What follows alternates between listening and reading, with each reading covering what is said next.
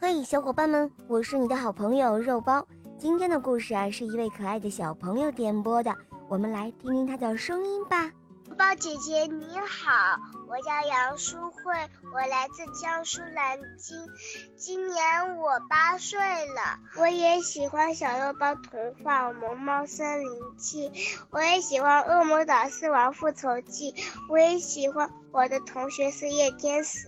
今晚我想点播故事叫《猴子捞月》。好的，宝贝，你点播的故事马上就要开始喽。下面请收听《猴子捞月》。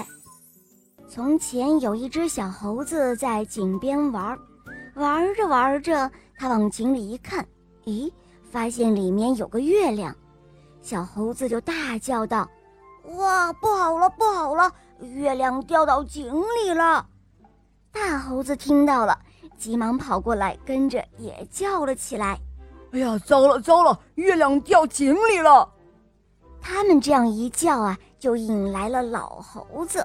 老猴子跑过来一看，也跟着叫了起来：“糟喽，糟喽，月亮掉到井里喽！”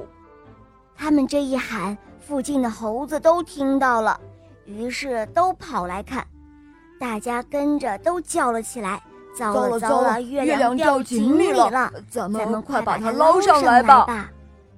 猴子们纷纷爬上了井旁边的大树。老猴子第一个倒挂在大树上，拉住了大猴子的脚。大猴子呢，也倒挂着，拉住了另外一个猴子的脚。猴子们就这样一只接一只，一直挂到井里。小猴子挂在最下面，小猴子伸出手去捞月亮，可是他的手刚碰到水。月亮就不见了。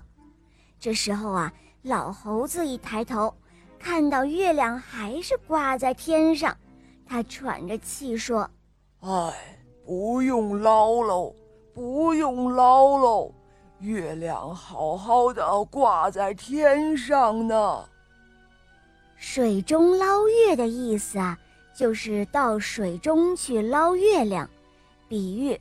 去做根本做不到的事情，只能够白费力气。小朋友们做任何事情之前啊，要先动动脑子，切合实际，从多个角度进行分析观察，最后做出判断和行动，以免做无用之功哦。好了，宝贝们，今天的故事讲完了。小朋友点播的故事好听吗？嗯。如果你也想点播故事，可以在公众号搜索“肉包来了”，在那里找到我来咨询我哟。好了，宝贝，我们一起跟小朋友们说再见吧，好吗？谢谢肉包姐姐，小朋友们再见。嗯，小伙伴们，我们明天再见哦，拜拜。